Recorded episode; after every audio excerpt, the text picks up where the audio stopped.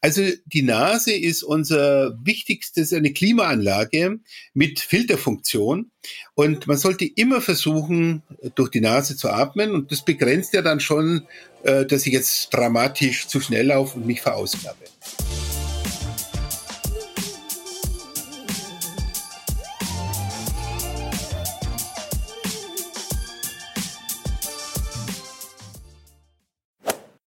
Beim Laufen ist die richtige Atmung das A und O. Und dafür brauchen wir eine gesunde Lunge. Aber wie funktioniert unsere Lunge eigentlich? Und wie halten wir sie fit genug, um beim Sport Höchstleistungen zu erbringen? Dieser Frage gehen wir in dieser Podcast-Folge mit Dr. Michael Bartschok auf den Grund. Er ist bekannter Lungenfacharzt, Autor, lehrt und arbeitet am Lungenzentrum Ulm und ist zudem Experte auf den Gebieten Bronchialheilkunde, Allergien und Schlaf- und Umweltmedizin. In der Podcast-Folge nehmen wir die Lunge von SportlerInnen mal genauer unter die Lupe. Warum atmen die meisten Menschen falsch und mit welchen Atemtechniken können wir stattdessen beim Laufen das meiste aus unserem Zwerchfell herausholen? Worauf sollten LäuferInnen mit Lungenerkrankungen oder Allergien beim Training achten? Waldläufe und Höhentraining spielen dabei eine ganz entscheidende Rolle. So viel sei schon mal verraten. Außerdem erfahrt ihr, ob sich eine Raucherlunge wirklich nach zehn Jahren wieder vollständig regeneriert oder ob das bloß ein weit verbreiteter Mythos ist. Ich bin Elliot von Achilles Running. Viel Spaß beim Lauschen und Lernen. Hallo Michael, willkommen hier bei uns im Podcast. Freut mich, dass du dir die Zeit genommen hast, jetzt mit mir zu sprechen. Ja, ich freue mich auch, dass ich die Gelegenheit habe, ähm, mit dir zu sprechen und äh, das Thema ja, Lunge und, mhm. und Sport bzw. Laufen ist für mich natürlich ein ganz wichtiges Thema als Lungenspezialist, dem ich häufig im Alltag auch begegne. Und äh, ich freue mich sehr auf unser Gespräch. Ja, ich freue mich auch. Ähm, ich bin sehr begeistert, dass wir dich heute hier als Lungenexperten haben. Du hast ja sogar ein Buch darüber geschrieben. Erzähl doch kurz mal, woher deine Faszination mit dem Thema kommt. Also ehrlich gesagt ähm, wollte ich immer Pfarrer werden. Und dann habe ich den Zauberberg von Thomas Mann gelesen und der hat mich so verzaubert, dass ich gesagt habe, jetzt wäre ich Lungenarzt. Und ähm, ich muss sagen, ich habe das auch später nie bereut, weil es ist ein sehr buntes Fach mit äh, wir haben Patienten, die haben Asthma, wir haben Patienten, die haben COPD und und und Allergien. Also eine ganze bunte Mischung und ähm, eine bunte Mischung, die auch viele Menschen im Alltag berührt, auch wenn sie Sport treiben, berührt. Und äh, ja, ich bin glücklich, dass ich ähm, in diesem Fach tätig sein darf. Hm, ja, ich freue mich, dass wir heute mal genauer darüber sprechen, weil ich zum Beispiel, ich habe, ich leide nicht unter Asthma, ich habe sonst keine Lungenprobleme. Das heißt, ich beschäftige mich mit meiner Lunge sehr wenig eigentlich im Alltag, außer wenn ich vielleicht heftige Intervall, inter, heftiges Intervalltraining gemacht habe oder einen Wettkampf gelaufen bin. Danach spüre ich meine Lunge natürlich und da merke ich dann auch, dass sie mal brennt oder da ist. Aber ich vermute mal, dass es vielen da draußen genauso geht. Ähm, wir aber wahrscheinlich davon profitieren können, uns mehr mit unserer Lunge zu beschäftigen, richtig? Das ist richtig. Ähm, ich habe ein Buch über die Lunge geschrieben und das beginnt damit, dass ich schreibe, wenn, wenn du heute deine Lunge schon irgendwie wahrgenommen hast, dann stimmt was nicht. Oh, okay. Ähm, eine, wir, wir dieses ähm, irre Organ, das äh, eine wahnsinnige Arbeit leistet, ja, jeden Tag 10, 15.000 Liter Luft äh, durch unsere Lungen hindurch filtert, Sauerstoff äh, übergibt, äh, CO2 aufnimmt, macht sich normalerweise überhaupt nicht bemerkbar. Das ist einfach, das läuft in uns mit wie so ein innerer Motor. Ähm, und wenn wir es merken, ja, was merken wir? Dann merkt man, dass man hustet oder dass man keine Luft bekommt oder es quietscht oder irgendwas. Aber dann stimmt irgendwas nicht. Ja? Also im Alltag äh, sollten wir eigentlich unsere Lunge nicht merken. Ähm, trotzdem macht sie eine super gute Arbeit im Hintergrund. Hm, ja. Dann lass uns doch gern mal einen kleinen Exkurs äh, machen in die Anatomie auch der Lunge. Also vielleicht so einen kleinen zurück in den Biounterricht-Exkurs. Äh, wie ist unsere Lunge aufgebaut und ja, was für Funktionen muss sie überhaupt so bewältigen? Also unsere Lunge ähm, besteht aus zwei sogenannten Lungenflügeln, rechts und links haben wir je eine Lunge. Man kann übrigens, wenn die gesund ist, auch nur mit einer Lunge super leben. Also mhm. die Lunge ist ein Überschussorgan, das mehr bereitstellt äh, für alle Fälle, als wir eigentlich brauchen. So, und wenn man die Lunge herausholt, also Brustkorb aufmacht, die Lunge rausholt, dann hat man einen Klumpen Gewebe in der Hand. Die Lunge selber, die hat keine Muskeln, die hat keine Form, sondern ist einfach ein, ein, ein Haufen Gewebe. So, und äh, die Natur hat es super gut eingerichtet. Sie hat im Brustkorb eine Art Unterdruckkammer entwickelt. Also wir haben äh, in einer gesunden Lunge haben wir im Brustkorb ein bisschen einen Unterdruck und dieser Unterdruck hält die Lunge auf, sorgt dafür, dass die Lungenbläschen, an denen der Gasaustausch stattfindet, dass die immer schön belüftet sind, hat dann auch ein Kanalsystem, unsere Bronchien, die die Luft da reinleiten. Aber wenn wir darüber sprechen, wie man die Lunge trainieren kann, muss man gleich sagen, also die Lunge kann man nicht trainieren. Die Lunge ist ein Haufen Gewebe. Mhm. Was man allerdings sehr wohl trainieren kann, ist ähm, sozusagen der Blasebalg, der diese Lunge bewegt und der sie am Funktionieren, zum Funktionieren bringt. Das ist vor allen Dingen unser Zwerchfell aber dann auch die Atemmuskulatur, ja, die zwischen den Rippen, ähm, die Rippen den Raum auskleidet. So, und die können wir sehr wohl trainieren und dafür sorgen, dass die Lunge optimal leistungsfähig ist. Naja, spannend, weil im Alltag hört man ja auch häufiger dieses Lungentraining, die Lunge trainieren. Ja. Dann ist das ja eigentlich faktisch gar nicht korrekt. Nee, ich kann nur, ich kann nur den Blasebalg trainieren. Okay. Ja, die, das Organ, das da drin steckt, ist da, kann ich aber nicht trainieren. Ich kann es mhm. ärgern, ich kann es kaputt machen, aber trainieren kann ich es nicht. Mhm. Ja, vielleicht können wir darauf auch gern mal eingehen. Ähm, was für Faktoren wirken sich denn negativ auf unsere Lunge aus? Also wie kann man die Lunge ärgern? Also müssen wir ein bisschen unterscheiden. Wir haben zwei wichtige Teile in der Lunge, habe ich schon erwähnt.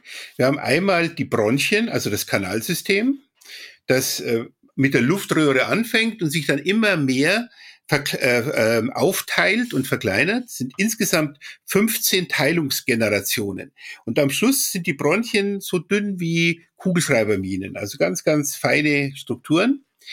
So, und die bringen die Luft in die Lunge hinein. Und die enden dann an, an Strukturen, die sind wie Weintrauben angeordnet. Das sind die Lungenbläschen. Da geht die Luft hinein und wird dann an der Wand aufgenommen, da fließt Blut vorbei und dann wird der Sauerstoff übergeben ans Blut und ähm, das CO2, das verbrauchte Gas, kommt äh, aus dem Blut zurück, aus dem venösen Blut zurück und wird wieder abgeatmet. So, ich kann sowohl die Lungenbläschen kaputt machen und ärgern, als auch die Bronchien. Das häufigere sind die Bronchien.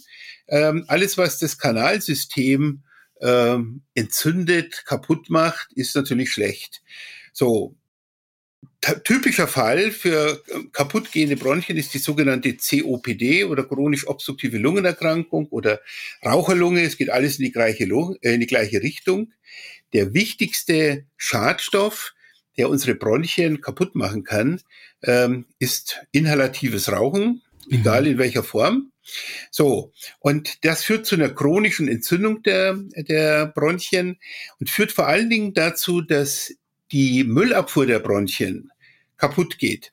Wir haben eine Müllabfuhr. Das sind Flimmerhärchen, die dauernd von unten nach oben schlagen, die dauernd Schleim und eben Dreck und alles Mögliche, was wir einatmen, wieder nach oben transportieren. wenn man eine Zigarette raucht, hat man acht Stunden keine Müllabfuhr. Also die, die Flimmerhärchen bleiben einfach stehen, machen nichts mehr. Und dann kommt halt Dreck nicht mehr nach oben. So. Und da muss man sich überlegen, zwischen dem Zwerchfell, das ist der unterste Teil der Lunge, und dem Mund ist ein Höhenunterschied von 50 Zentimetern. Also mhm. wenn ich sitze oder stehe, dann muss Dreck, der in der Lunge ist oder den ich einatme, muss erst einmal 50 Zentimeter nach oben geschafft werden, bis ich ihn ausspucken oder irgendwie loswerden kann. So, und das ist halt beim Raucher systematisch behindert, weil eben ähm, die Flimmerhärchen nicht mehr funktionieren. Und deswegen ist Rauchen nicht nur schlecht, weil es einen Dreck in die Lunge bringt, sondern auch, weil es die Müllabfuhr verschlimmert. Mhm. So, also wenn jemand dann auch noch einen, einen, Job hat, der ungünstig ist, irgendwo in der Fabrik arbeitet, ja, oder äh, in, einem, äh, in einem Bereich in der Innenstadt, wo hohe Luftschadstoffbelastung ist und so weiter, ähm, dann wäre er natürlich darauf angewiesen, den Dreck gut loszuwerden. Ja, also der sollte dann halt wenigstens nicht rauchen, ja, weil sonst hat er ein doppeltes Problem. Mhm. Oder Allergiker, die auf Pollen allergisch sind. Ja, gut, der arbeitet die Pollen ein die machen, die reagieren dann mit der Schleimhaut, ja, dann schwillt die Schleimhaut an, dann kann das Atembeschwerden machen. Wenn aber auch noch die Müllabfuhr steht, dann kommen die Pollen auch nicht wieder raus. Das heißt, die bleiben liegen. ähm, und äh, können weiterwirken. Also Rauchen ist und bleibt leider ähm, eines der größten Probleme für unsere Lunge. Und äh, ich gehe aber mal davon aus, dass unter Sportlern die meisten dann doch nicht rauchen, ja. weil das merkt halt einfach jeder, der eine Hochleistung äh, erbringen will, dass er sich Rauchen dann nicht leisten kann. Ja, ja, das hoffe ich natürlich auch. Wobei ich auch schon von MarathonläuferInnen gehört habe, tatsächlich, die dann äh, tatsächlich doch relativ regelmäßig sogar rauchen. Sogar ja. beim Wettkampf habe ich schon gehört. Ganz verrückt. Also es gibt auch, auch Fußballspieler, die rauchen. Mhm. Ähm, aber es gibt auch Trainer, die schon äh, sehr bekannt dafür sind, dass sie ähm, das nicht dulden, ja, ja, und dass dann Spieler, die rauchen, eben eine auf den Deckel bekommen. Mhm. Also ist natürlich völlig richtig, wenn Leute dann auch ja davon leben und was Gehälter bekommen, dann kann man von ihnen erwarten, dass sie ihre Lunge sauber halten. Ja, total. Und wie ist es umgekehrt? Ähm, gibt es irgendwelche Dinge, mit denen wir unsere Lunge stärken können? Ja, das ist die Frage, was wollen Sie stärken? Also, äh, wenn ich sage stärken im Sinne mehr Lungenfunktion, mehr Lungenleistung, ja. dann kann ich eigentlich, noch einmal, die Lunge ist ein, ein, ein wabbelnder äh, Gewebesack, ja. Ähm, die Lunge kann ich da nicht stärken, aber das Zwerchfell kann ich stärken ob durch Atemübungen, ob durch Sport, vor allen Dingen Aerobsport, also Sport, der die, die Muskelleistung äh, kontinuierlich schön gleichmäßig äh, optimiert. Dadurch kann ich natürlich den Blasebalg verbessern und damit die Lungenleistung äh, verbessern. So, auf der anderen Seite, wenn man es unter Lungenstärken versteht, ähm, ja, kann ich äh, zum Beispiel die Lunge davor schützen, dass ich krank werde, dass ich Erkältung bekomme, dass ich äh, Infekte bekomme, dass ich krank bin und dann auch nicht laufen kann und nichts machen kann. Dann ist natürlich so, alles, was ähm, an, an Luftschadstoffen äh, der Lunge erspart wird, ist natürlich gut. Ähm, und es gibt so ein paar Dinge, die man natürlich machen kann. Man kann ähm, hergehen und ähm, sich gesund ernähren, vitaminreich ernähren. Das ist für die äh, Bronchien wichtig. Man kann ähm, hergehen und kann ähm, zum Beispiel auf einen guten Flüssigkeitshaushalt achten. Dann wird die Durchblutung der Lunge verbessert und damit auch der Gasaustausch besser.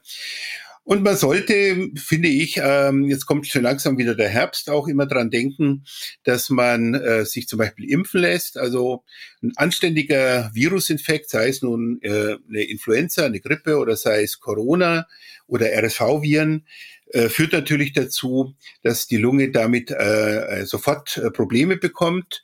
Ja, und dann muss man halt pausieren und darf dann, sollte dann auf keinen Fall so die ersten zwei, drei Wochen in so einem, beim schweren Virusinfekt äh, eben auch wirklich keinen Sport machen. Ähm, und das kann man sich natürlich sparen, wenn man äh, sich impfen lässt. Ja, also wir empfehlen unseren Patienten sowieso, dass sie sich impfen lassen. Aber ich finde auch Leistungssportler, die fit bleiben wollen, die auch im Winter sich tra die trainieren, äh, sollten auch gucken. Also wenigstens Influenza sollte man auf jeden Fall impfen.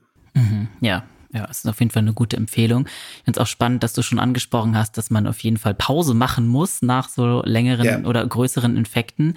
Äh, wie ist das generell mit der Lunge? Äh, ist sie ein Organ, die sich schnell, das sich schnell wieder regeneriert oder was ist da so die Einschätzung?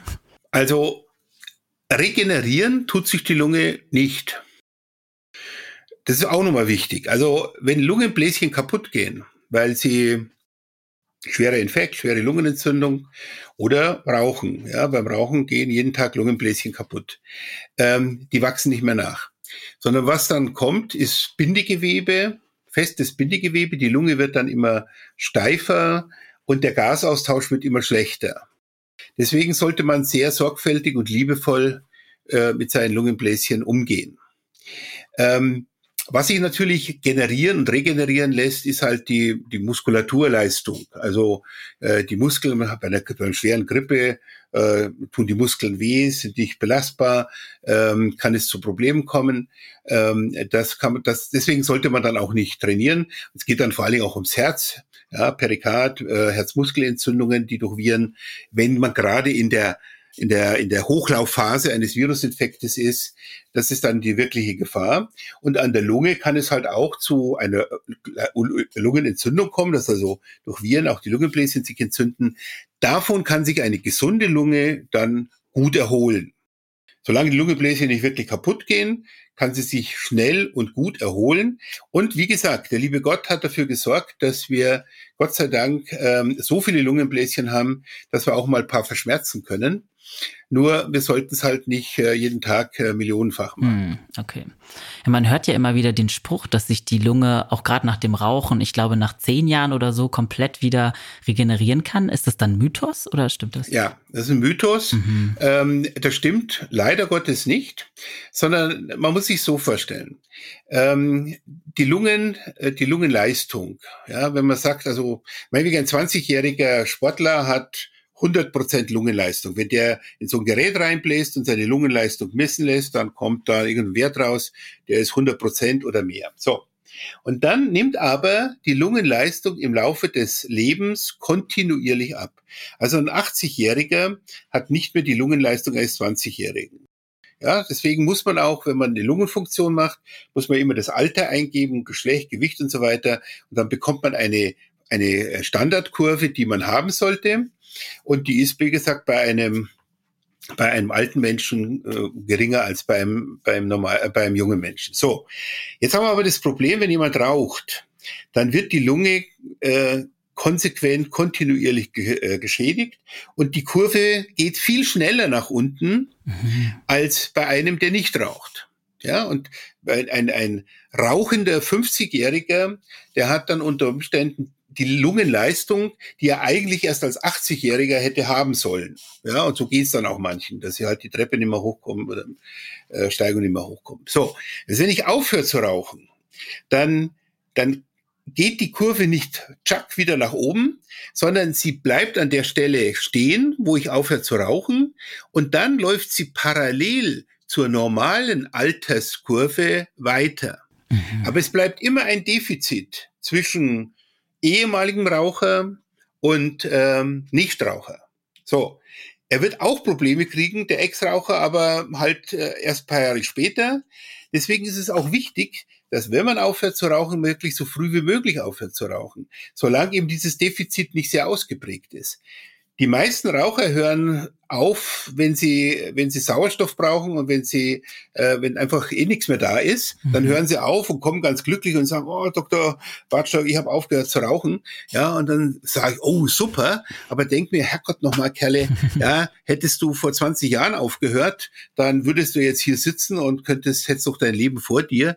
Wenn du zehn Minuten vor Schluss äh, aufhörst zu rauchen, leider bringt's da nichts mehr. Okay, ja. Also die Lunge kann sich nicht regenerieren. Ich kann nur durch Aufhören, äh, dass das Rauchen aufhört, kann ich sozusagen ähm, die Leistung ein Stück weit retten. Ja, und aber nur immer ein Stück weit entfernt von der Nichtraucherkurve.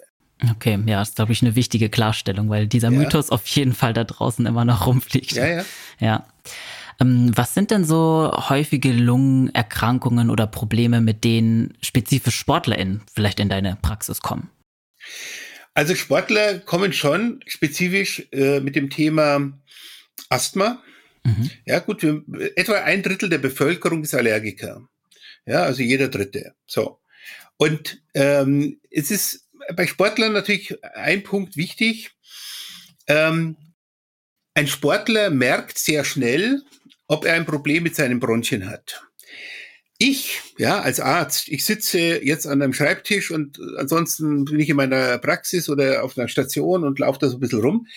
Ob ich jetzt eine Lungenleistung von 100 Prozent habe, von 80 Prozent oder von 60 Prozent, das kriege ich überhaupt nicht mit. Ja, das, äh, die, die rufe ich ja gar nicht ab. Ja, ich, ich komme mit 50 Prozent Lungenleistung komme ich super hin. Das heißt, viele Menschen, die, eine, die zum Beispiel Asthma entwickeln oder eine COPD entwickeln, die merken das überhaupt nicht über Jahre hinweg. Ja, die merken es immer dann, wenn sie sich anstrengen müssen.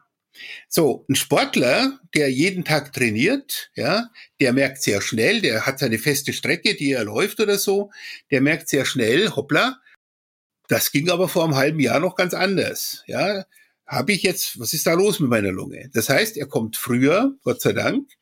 Und damit haben wir dann auch die Möglichkeit, zum Beispiel beim allergischen Asthma mit einer Hypersensibilisierung oder mit äh, irgendwelchen Sprays einzugreifen, und dann die Erkrankung so schnell zu stoppen, dass nichts anbrennt. Ja, das ist ein großer Vorteil, den Sportler haben, ähm, dass sie viel schneller als normale Menschen merken, wenn sie mit ihrer Lunge Probleme kriegen. Also, Asthma ist da häufig, weil wir reden jetzt von überwiegend von jungen Menschen, ja, und da ist einfach Asthma die wichtigste und häufigste äh, Atemwegserkrankung. Dann ähm, ist natürlich ähm, äh, die, die Problematik COPD, also Rauchen, haben wir schon angesprochen, gilt ein Stück weit für alle Formen von Luftverschmutzung. Ja. Ähm, und da hat natürlich der Läufer oder der, der sportliche äh, Patient das Problem, wenn ich laufe, nehme ich natürlich auch mehr Schadstoffe auf. Mhm. Ja, also wenn ich, äh, was weiß ich, ja, äh, durch den Wald laufe, der Wald, der Wald ist ein riesiger Filter. Also durch den Wald zu laufen ist immer gut. Ja, da äh, wird die Luft angefeuchtet und das ist ein Filter. Aber wenn ich jetzt entlang einer Bundesstraße laufe, ja, zehn Kilometer und äh, links und rechts äh, habe ich äh, Autoverkehr und Dreck und Motoren, ähm, dann nehme ich, wenn, wenn ich schnell laufe, natürlich mehr Luft und damit auch mehr Dreck auf und äh, bekomme dann auch eher mal eine Reizung oder eben Atembeschwerden. Das ist äh, auch ein Punkt, den man vor allen Dingen in, in städtischen Verdichtungszonen natürlich beobachten muss. Also man sollte immer gucken, wenn man die Lunge trainiert und belastet, dass man sich möglichst weg von äh, Luftschadstoffen hält. Mhm. Weil du eben angesprochen hast, dass äh, SportlerInnen das relativ schnell merken, wenn da die Lungenleistung nicht mehr ganz so läuft wie vorher. Mhm. Ähm, Gibt es da noch andere Warnzeichen, auf die man achten sollte? Ja, die gerade die Lunge betreffen. Ja, gut. Also ähm, folgendes ich, es gibt zwei, zwei Phasen, sagen wir mal jetzt bei, einer, bei Laufen. Nehmen wir das Laufen jetzt mal als Beispiel. Also ähm, ein Asthmatiker oder einer, der beginnt mit den Bronchien Probleme zu kriegen, der bekommt oft gleich ganz am Anfang, wenn er losläuft, Beschwerden. Weil er plötzlich die Luftzufuhr hochfährt, er atmet plötzlich zum Beispiel kältere Luft oder schadstoffreiche Luft schnell ein und dann kommt es bei asthmatischen Bronchien dazu, dass die Bronchien sich zusammenziehen und er, er merkt vielleicht, dass es pfeift oder dass er husten muss und dass da irgendwie, äh, dass das nicht funktioniert. So. Wenn er dann langsamer läuft, also wir empfehlen übrigens immer äh, unseren Patienten, sie sollen immer langsam anfangen zu laufen. Also sollen langsam steigern und sozusagen erst Körper und Bronchien ein bisschen anwärmen und dann erst in die Vollen gehen. So, aber wenn man das nicht macht, dann kann man Ärger kriegen. So, dann kann er normalerweise, kann der Patient äh, oder kann der Läufer gut laufen, solange er im Laufen ist. Äh, ja, wenn er es übertreibt, dann kriegt er Beschwerden, aber sonst sollte das eigentlich gut funktionieren. Und wenn er Asthma hat und er hört auf zu laufen, ja, dann geht ja Herzfrequenz und Blutdruck und, und so. Der Sympathikus geht äh, runter, ich, ich komme zur Ruhe, ja, setze mich vielleicht noch hin, trinke irgendwas Kaltes. Und wer Asthma hat, kann dann in der Phase auch nochmal richtig Probleme kriegen. Also, mhm. dass er plötzlich merkt, Mensch, ja, jetzt äh, pfeift, ja, oder rasselt irgendwie in den Bronchien, oder er, muss husten. Also, wenn es gleich am Anfang und am Schluss äh, einer Belastung zu Problemen kommt, ähm, dann lässt es immer den Verdacht auf Asthma zu. Und dann sollte man halt eine Lungenfunktion machen. Man kann heutzutage mit einem einfachen Test ganz schnell klären, ob die Bronchien ein Problem haben oder nicht. Okay, ja, das ist ja schon mal super, dass wir da ein paar, ja, einen kleinen Leitfaden haben. Wenn da draußen jemand Probleme hat, dann sind das auf jeden Fall die ersten Warnzeichen. Ja. Ähm, du hast ja gesagt, Sport ist generell gut für die Lunge. Ja. Gibt es da bestimmte Sportarten, die besser oder besonders gut sind für die Lunge? Ja. Also grundsätzlich kann man sagen, dass alles, was mit aeroben Sport zu tun hat, gut ist. Aerob heißt, ja, ich überlaste meine meine Lunge nicht, sondern ich bin in einem Steady State, ja, ich laufe zum Beispiel, also laufen, joggen ist super gut, Marathon super gut. Dann ähm, schwimmen, super gut. Ja, also viele Asthmatiker haben von ihren Ärzten geraten bekommen, sie sollen doch mal ein bisschen schwimmen oder so und sind so dann zum Schwimmen gekommen und am Schluss dann irgendwie Olympiasieger geworden. ähm, Radfahren ist super gut. Für ältere Menschen, die COPD haben, äh, vor allen Dingen E-Bike, ja, weil man bekommt dann halt immer Probleme, wenn man äh, einen Berg rauf fährt oder so. Und ähm, da ist natürlich das E-Bike super, weil dann kann ich halt den Motor zuschalten. Ja, und dann können selbst Patienten von mir, die, die sauerstoffbedürftig sind, die ein Sauerstoffgerät brauchen, die können mit dem E-Bike fahren. Die haben hinten ihren Sauerstoff im, im, im, im Körbchen liegen, haben da so eine kleine Nasenbrille und fahren da über die Schwäbische Alb spazieren. Ähm, da ist natürlich das E-Bike super. Also alles, was mit einer langsamen, gleichförmigen, ähm, aber durchaus anspruchsvollen Leistungserbringung äh, funktioniert, ist gut. Alles, was, sagen wir mal, mehr jetzt auf anaeroben Sport ist, Sprinten, äh, Gewichtheben, äh, Springen und so, ähm, gut, das kann natürlich den Muskelaufbau äh, befördern, deswegen macht man es ja. Aber gerade Zwerchfell oder äh, die Brustmuskulatur profitieren da eher nicht. Deswegen ist das eher etwas, was man dann äh, nur als Beiwerk sieht. Das Wichtigste wäre der aerobe Sport. Mhm. Und wenn jetzt jemand regelmäßig aeroben, ja, aerobes Training vollzieht und äh, da auf jeden Fall hinterher ist, zum Beispiel durch Laufen, was können dann so Benefits sein, die so jemand hat? Also altert die Lunge dann später oder hat man dann einfach im Alltag ähm, weniger Probleme, vielleicht beim Treppensteigen oder so? Gibt es da irgendwelche Vorteile? Also nochmal, wir können an die Lunge nicht trainieren. Ja. So. Also das Lungengewebe da profitiert selber nicht. Eher im Gegenteil. Ne? Also wenn ich jetzt äh, laufe und mich, äh, mich äh, bewege und dann einfach mehr schnaufe, dann fordere ich die Abwehrleistung, Filterleistung der Lunge eher heraus. Jedenfalls, wenn ich mir nicht gut überlege, wo ich laufe. Ja, ich habe schon gesagt, Wald ist gut, äh, See äh, an einem Fluss entlang ist gut, weil da die Luftschadstoffe, auch Pollen und so weggehalten werden. An, am See entlang ist gut, aber äh, durch die Stadt laufen äh, ist jedenfalls in Berlin oder so sicher nicht gut. Was aber immer gut ist, ist halt die Muskulatur zu trainieren, den Blasebalg zu trainieren. Und wenn ich laufe, muss ich natürlich tiefer atmen. Ja? Wenn ich eine gute Lauf- und Atemtechnik habe, dann kann ich richtig gut auch das Zwerchfell trainieren. Gute Atemtechnik heißt für mich, dass ich zunächst einmal versuche, immer durch die Nase zu atmen. Ja, die Nasenatmung ist äh, der Schlüssel zu einem guten Leistungstraining, ja, weil die Nasenatmung begrenzt ein Stück weit ähm, äh, das überschnelle hysterische äh, ähm, äh, Hyperventilieren, sondern steuert es ein bisschen. Die Luft wird angefeuchtet, die Luft wird gefiltert, die Luft wird angewärmt oder abgekühlt, je nachdem, ob Sommer oder Winter und kommt dann erst in die Bronchien und in die Lungenbläschen. Also die Nase ist unser wichtigstes, eine Klimaanlage mit Filterfunktion. Und man sollte immer versuchen, durch die Nase zu atmen. Und das begrenzt ja dann schon, äh, dass ich jetzt dramatisch zu schnell laufe und mich verausgabe. Hm. So, also das ist mal ganz wichtig. Das zweite ist, wenn ich hergehe und die Atmung ein Stück weit steuere, ich sage immer meinen äh, Patienten, eine 3 zu 1 Atmung. 3 zu 1 Atmung heißt, ich atme ein auf einen Schlag und dann auf drei aus. Also dreimal so lang aus, wie ich einatme. So, damit erreiche ich, ja, dass die die Lungenbläschen richtig schön offen gehalten werden, ja, dass sich sozusagen langsam die Luft erst abfließt, die Bronchien und die, äh, die, die Lungenbläschen nicht zusammenfallen und zusammenklatschen, dass sie nicht husten muss und so. Also das ist wichtig. Wenn man das macht, dann wird auch das Zwerchfell gut trainiert und ich bekomme natürlich dann einen Zuwachs an Lungenleistung, der mir zur Verfügung steht, wenn ich ihn halt brauche.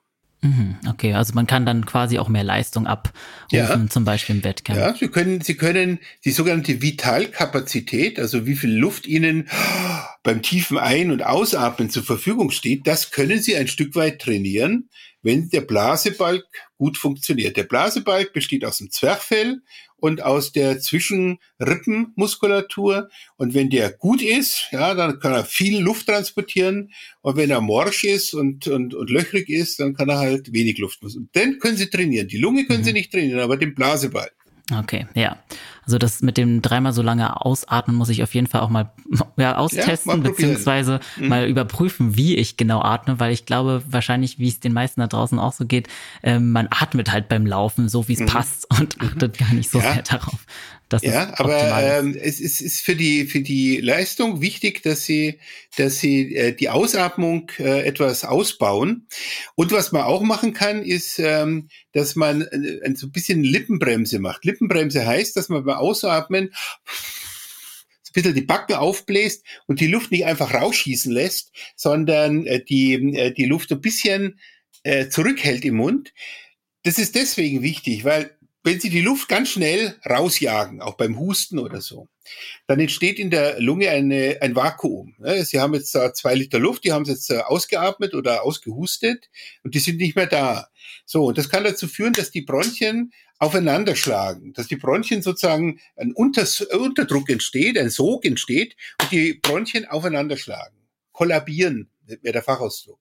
So, und dann haben sie ein Problem, weil die schwellen dann an und dann müssen sie noch mehr husten und dann wird es immer schlimmer. Wenn man aber beim Ausatmen die Luft so ausatmet, dass immer noch ein kleiner Rest Luft in den Bronchien zur Verfügung steht, dann passiert es nicht und dann ist ähm, die Belastung für die Bronchien sehr viel geringer. Mhm. Und das kann man üben.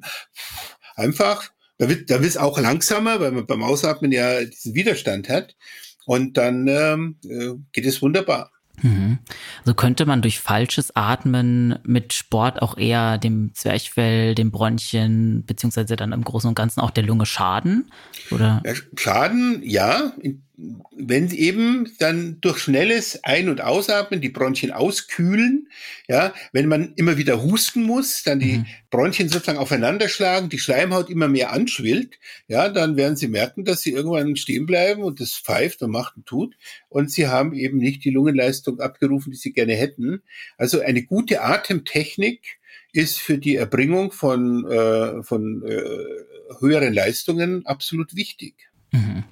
In dem Buch hast du ja auch von Fehlatmung gesprochen. Ja. Ist das was, ähm, vielleicht ja, was, was dir auch im Alltag begegnet, beziehungsweise was kann man das irgendwie definieren? Das begegnet mir jeden Tag mehrfach. Hm. Also, da muss man wissen, ähm, wir haben einen Atemrhythmus, ja, der normalerweise, natürlicherweise eben, wie gesagt, ein bisschen äh, kürzer einatmen als ausatmen, das kann man verstärken oder auch nicht. So, wenn man jetzt aber hergeht und man atmet sage ich jetzt mal, zu schnell. Wir nennen das Fehlatmung oder dysfunktionelle Atmung. Also Sie kennen das unter Stress zum Beispiel. Sie sitzen irgendwo und, und äh, warten äh, auf irgendwas, was da kommt und sind unter Stress, dann fangen wir an, schneller zu atmen. So, wenn wir schneller atmen, dann passiert Folgendes. Ähm, der Sauerstoffgehalt im Blut, der nimmt vielleicht ein bisschen zu oder auch nicht. Bei einer gesunden Lunge passiert da gar nicht viel. Aber der CO2-Gehalt in der Lunge fällt ab. Wir atmen schneller das CO2 ab als normal. So. Und jetzt passiert Folgendes. Unser Gehirn registriert das und ähm, hat das äh, hat sollte ja jetzt eigentlich sagen, du pass mal auf, atme mal langsamer, dein CO2 geht runter und das ist gar nicht gut für dich. Ähm, tut es aber nicht, sondern das Gehirn sagt, da stimmt was nicht, das CO2 ist zu niedrig, ich atme, atme mal noch mehr. So, und jetzt können Sie ja selber ausprobieren. Also jetzt bitte nicht gleich, weil sonst haben wir eine Pause hier im, im Podcast, äh, dass Sie mal sich hinsetzen und mal versuchen, eine Minute lang schnell zu atmen. Ja, dann wird's Ihnen schwindlig.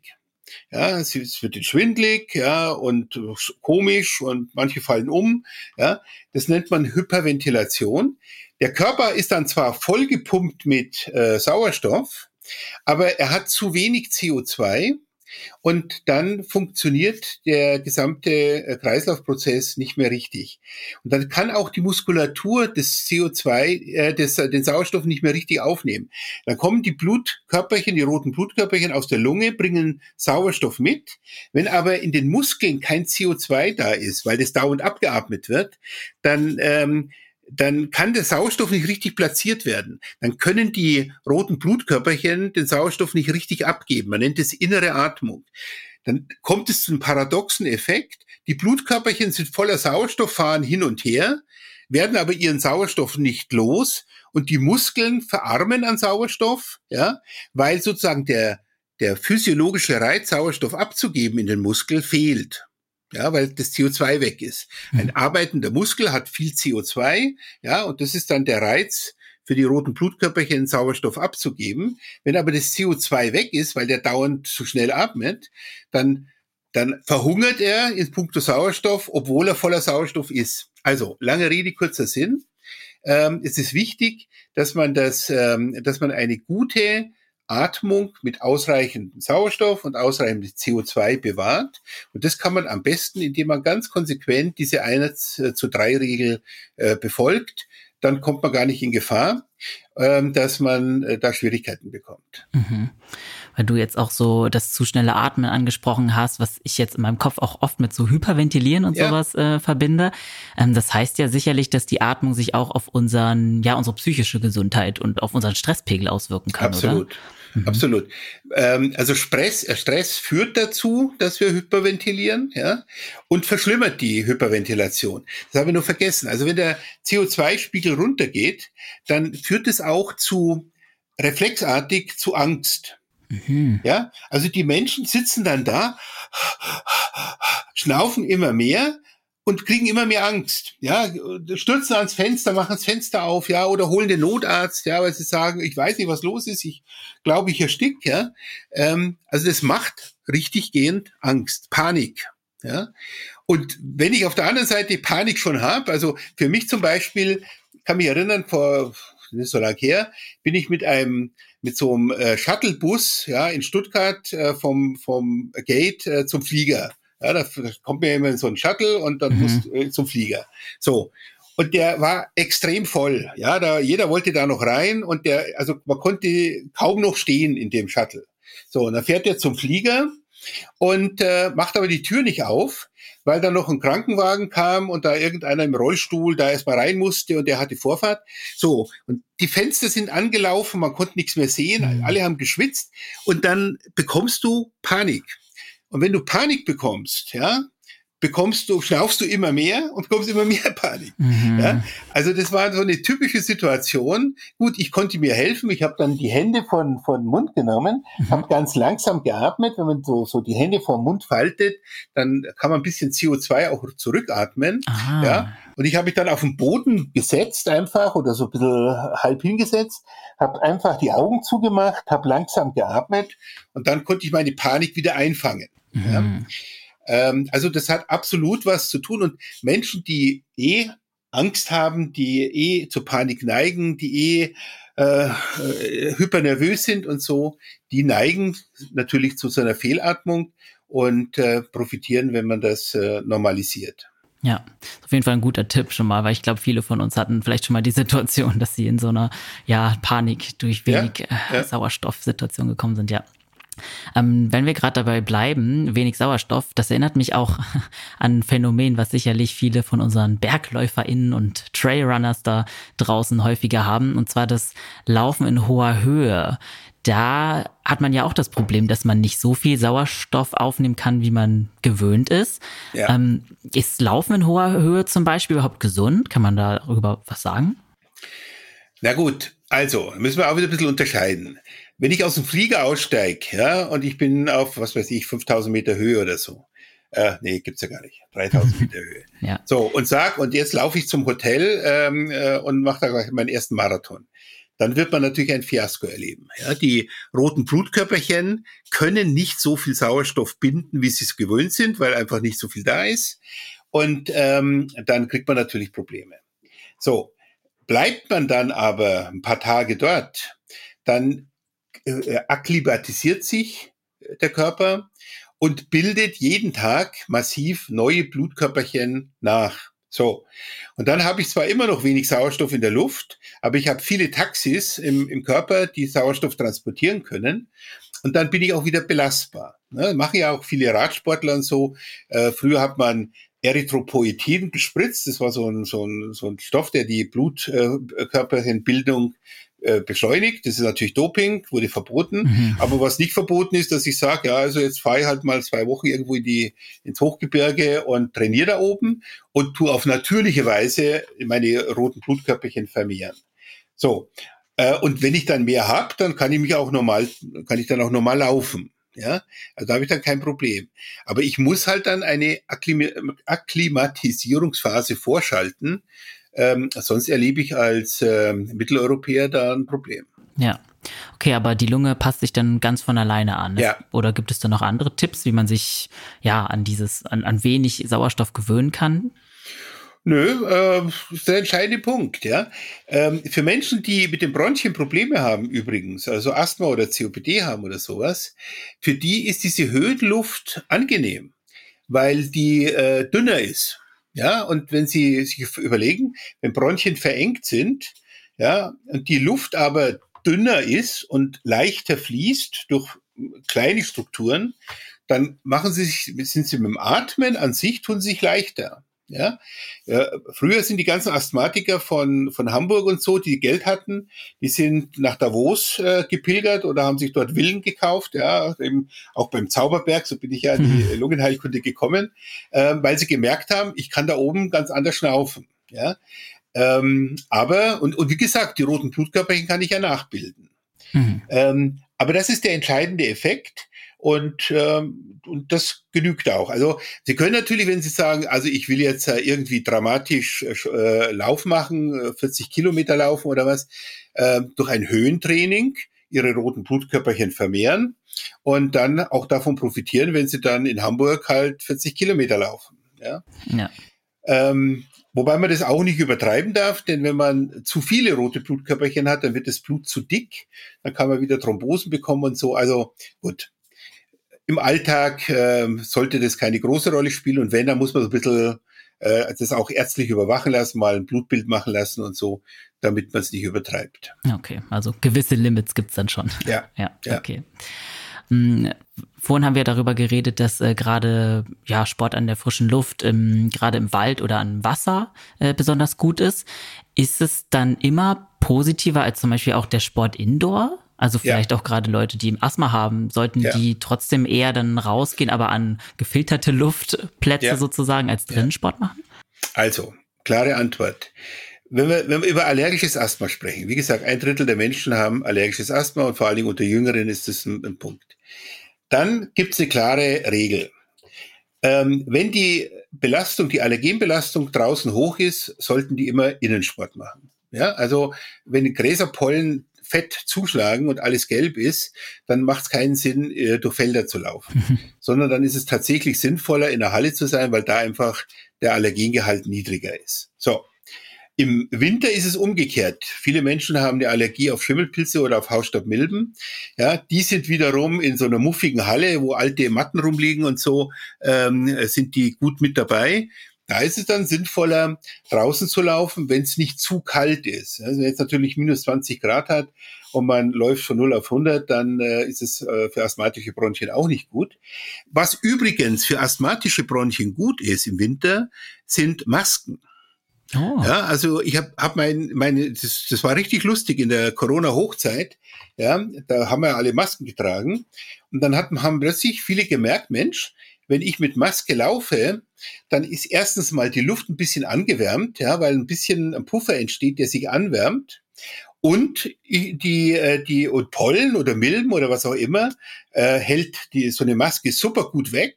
Ja, also wenn ich äh, als Gräserpollenallergiker mit einer äh, mit einer Maske äh, laufe, atme ich keine Pollen ein. Ja, also das ist äh, ein echt toller Effekt. Mhm. Und wir haben auch gesehen, dass zum Beispiel Asthma in der Corona-Hochphase äh, deutlich zurückging. Viel, weniger Menschen Asthmaanfälle hatten und so weiter.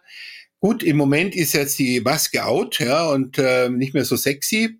Aber ähm, wäre ich Sportler und hätte ich Asthma, ähm, dann wäre das auf jeden Fall für mich kein Problem, äh, mit so, wenigstens mit so einer grünen Maske, mit so einer kleinen rumzulaufen, weil die, wie gesagt, ähm, Luftschadstoffe und Pollen und so äh, weghält. Ja. Mhm. Also das kann man sich dann zunutze machen. Ja, sehr ganz faszinierend, weil so viele Menschen dann in der Zeit auch Angst hatten, dass sie gerade durch die Maske weniger Luft kriegen und äh, ja. nicht ausreichend sich mit Sauerstoff versorgen. Nein, also stimmt ja. nicht, sondern mhm. äh, sie kriegen genügend Sauerstoff und die Luft wird angewärmt, wird ein bisschen angefeuchtet, ja, und vor allen Dingen gereinigt, ja. Und das war für unsere Asthmatiker war das ein Segen. Mhm. Okay. Ja, dann bleiben wir doch gerne bei ja, Lungenerkrankungen beziehungsweise Erkrankungen, die da die Lunge negativ beeinflussen können. Ähm, ein Phänomen, was ja auch häufig auftritt, ist, dass LäuferInnen zu früh wieder mit Sport anfangen, wenn sie ja. gerade eine Erkältung oder einen Infekt durchgemacht haben. Was kann denn da passieren? Warum ist das so gefährlich? Also, was passieren kann, ist zunächst einmal vor allen Dingen, und das wäre meine größte Sorge in so einer Situation, dass sie einen Muskel, Herzmuskelschaden bekommen. Grundsätzlich können alle Muskeln sich entzünden und können Ärger machen, aber am Herzmuskel ist es halt am schlimmsten. Ja, also ich hatte eine Mitarbeiterin, ähm, die äh, super gut trainiert war, super viel gelaufen ist, hat eine ganz banale Grippe bekommen, ähm, hat dann gemerkt, dass sie ein bisschen Herzstechen hatte, dann hat man nachgeguckt, dann hatte sie eine Myokarditis, also eine Entzündung des Herzmuskels, ja, die musste dann später herztransplantiert werden, weil der Muskel Aha. komplett äh, insuffizient geworden ist und ähm, hat dann ein Spenderherz bekommen gut, es lebt, sie lebt, es geht ja auch wieder ganz gut, aber das ist natürlich nicht gut. Und, und das, weil sie zu früh wieder losgelaufen ist, ja. Eine Myokarditis oder eine Perikarditis ist, kann eine ganz harmlose Geschichte sein, ja, aber man muss einfach mal ein paar Tage wirklich Ruhe geben, ja, und darf den Muskel nicht hochjagen. Mhm. So, man kann dann von mir aus hergehen und sagen, ja gut, ich mache, sage ich mal, ein, ein, ein Training, aber dann wirklich ein, ein alleines Lauftraining, wo ich ähm, unter meinen Möglichkeiten bleibe und wirklich Herzfrequenz, sage ich mal, jetzt nicht mehr als 110 oder so äh, hochziehe. Äh, oder ich mache ähm, mehr isometrisches äh, Training, anaerobes Training. Aber ähm, bitte bei, bei Virusinfekten, auch wenn es banale Infekte sind, wenn die, die Kinder vom Kindergarten da irgend so ein Virus mitbringen, ja, dann nicht, äh, wenn man merkt, man selber auch erkrankt, man kriegt Fieber, man, man äh, schwitzt, äh, man kriegt Gliederschmerzen. Die Gliederschmerzen sind ja ein, ein Zeichen des Befalls der Muskulatur durch äh, eben Viren, ähm, dass man dann nicht äh, losläuft und sagt, jetzt muss ich aber für, für den nächsten Marathon trainieren, sondern dann wirklich mal eine Woche aufhören. Ja, das ist, glaube ich, ganz wichtig nochmal zu betonen. Absolut, absolut. Ja. Hm. Ich habe auch über das ähm, die Erkrankung Schlafapnoe oder Apnoe gelesen und tatsächlich hatte ich, ich weiß nicht, ob das stimmt, kannst du vielleicht gleich bestätigen oder verneinen, auch gelesen, dass das tatsächlich durch Sport ein bisschen behandelbar ist.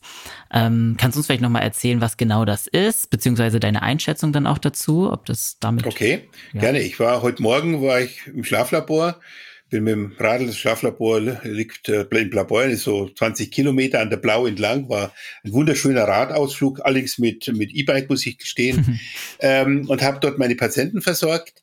Also Schlafapnoe, bei Schlafapnoe passiert Folgendes: Im Tiefschlaf, wenn wir richtig tief schlafen, träumen, ähm, werden alle Muskeln entspannt im Körper. Alle Muskeln werden abgeschaltet, damit wir das, was wir träumen, nicht in Bewegung umsetzen und unser, äh, unsere Bettnachbarin umbringen oder rumlaufen oder irgendwas machen. So.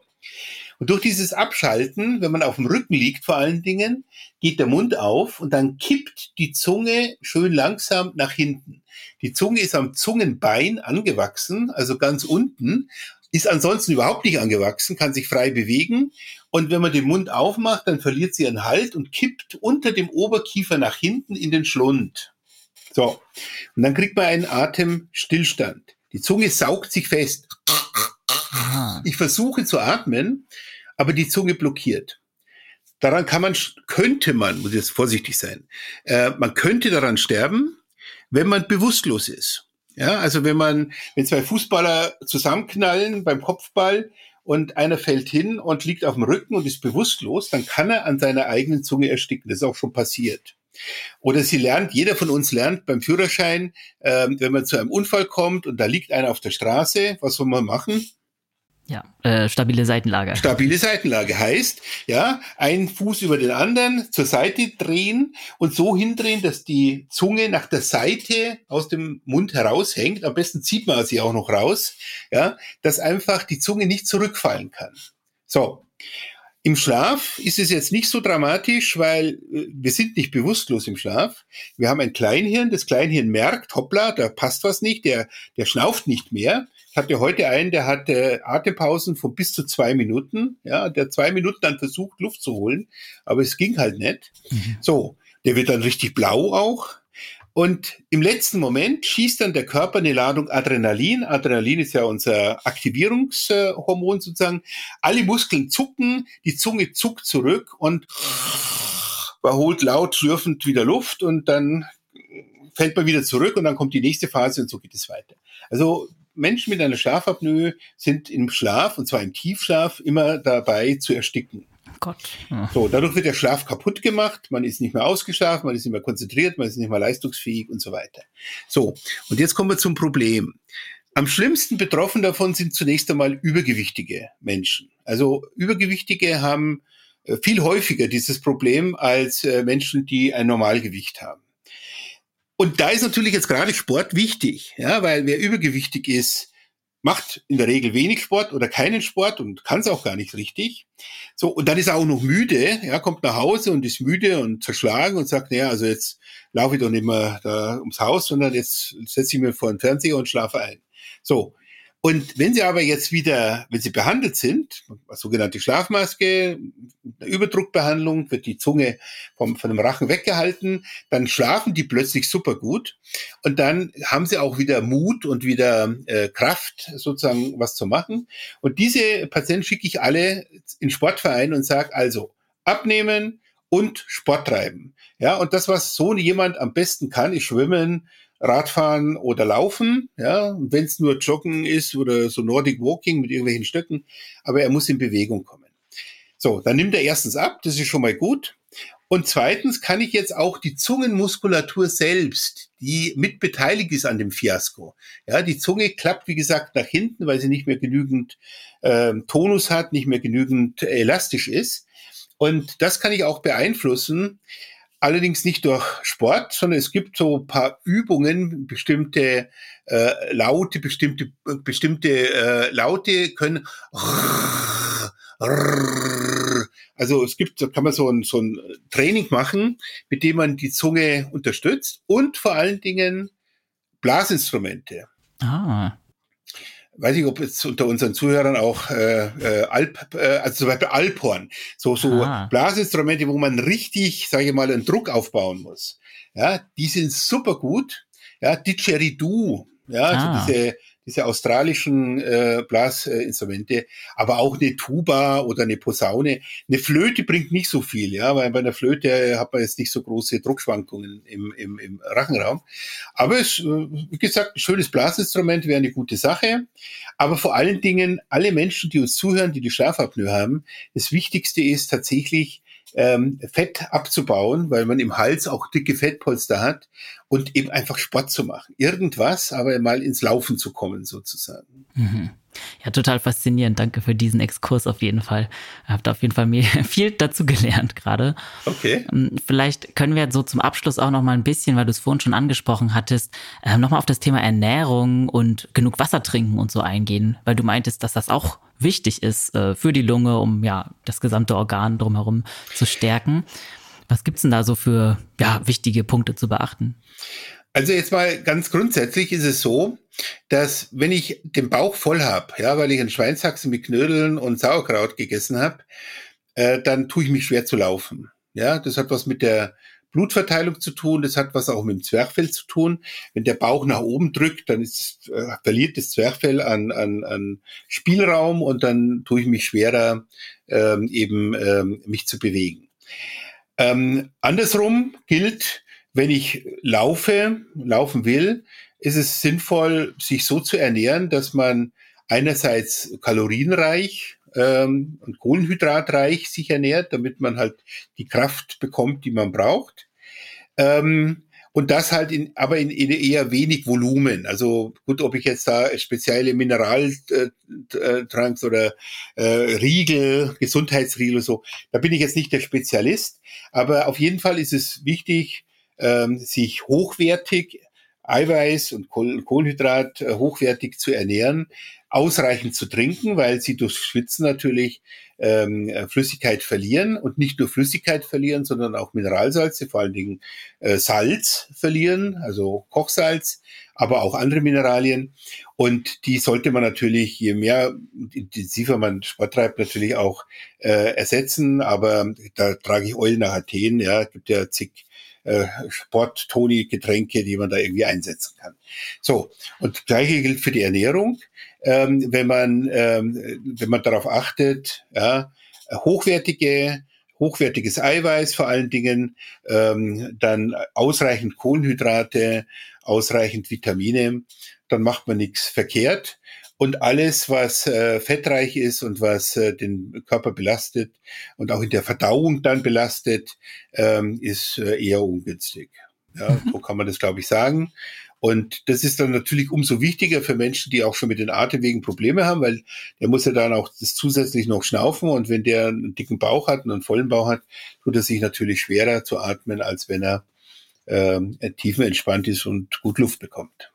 Okay, ja, perfekt. Ich glaube, du hast unseren HörerInnen heute da einen prima Überblick gegeben. Ich habe für meinen Teil auf jeden Fall sehr viel mitgenommen aus dem Gespräch. Deshalb danke, dass du hier warst. Ja, vielen Dank, war mir auch wichtig. Und ähm, äh, die Lunge ist einfach so ein bisschen ein Organ, das äh, so ein bisschen stiefmütterlich behandelt wird, ja. ja. Äh, weil, weil sie sich halt nicht bemerkbar macht, ja. ja. Äh, oder nur, äh, wenn, man, wenn sie wirklich krank ist. Aber es ist ein extrem spannendes und äh, tolles Organ ähm, dass man äh, wertschätzen sollte, dass man entsprechend auch pflegen sollte. Deswegen habe ich auch ein Buch darüber geschrieben, dass man einfach mal so ein bisschen nachempfinden kann, äh, wie toll äh, dieses Organ in unserem Körper wirksam ist und wie man ihm mit einfachen Mitteln auch äh, helfen kann, äh, im Alltag zu überstehen. Und ähm, ja, von daher äh, wünsche ich äh, in allen unseren Hörern, ähm, dass sie äh, mit dieser Lunge gut alt werden und gut zurechtkommen. Ja, genau. Du hast ja auch ein Buch geschrieben, das heißt Atemlos, ihre Lunge verstehen, schützen, stärken. Mhm. Ähm, erzähl doch vielleicht gerne nochmal, wo man das finden kann. Das kann man, äh, ja, das erscheint jetzt gerade auf der ja. Frankfurter Buchmesse.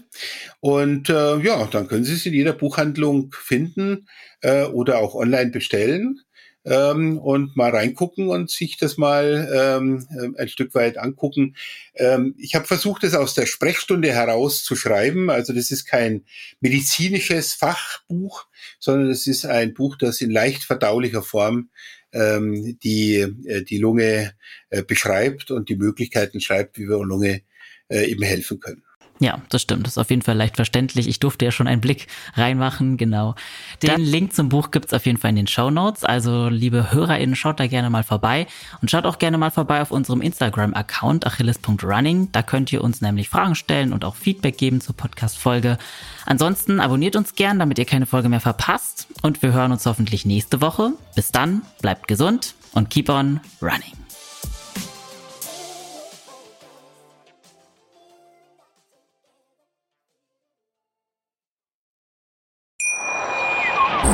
Schatz, ich bin neu verliebt. Was? Da drüben. Das ist er. Aber das ist ein Auto. Ja, eben. Mit ihm habe ich alles richtig gemacht. Wunschauto einfach kaufen, verkaufen oder leasen. Bei Autoscout24. Alles richtig gemacht. Wie baut man eine harmonische Beziehung zu seinem Hund auf? Puh, gar nicht so leicht. Und deshalb frage ich nach, wie es anderen Hundeeltern gelingt, beziehungsweise wie die daran arbeiten. Bei Iswas Dog reden wir dann drüber. Alle 14 Tage neu mit mir, Malte Asmus und unserer Expertin für eine harmonische Mensch-Hund-Beziehung, Melanie Lippisch. Iswas Dog mit Malte Asmus. Überall, wo es Podcasts gibt.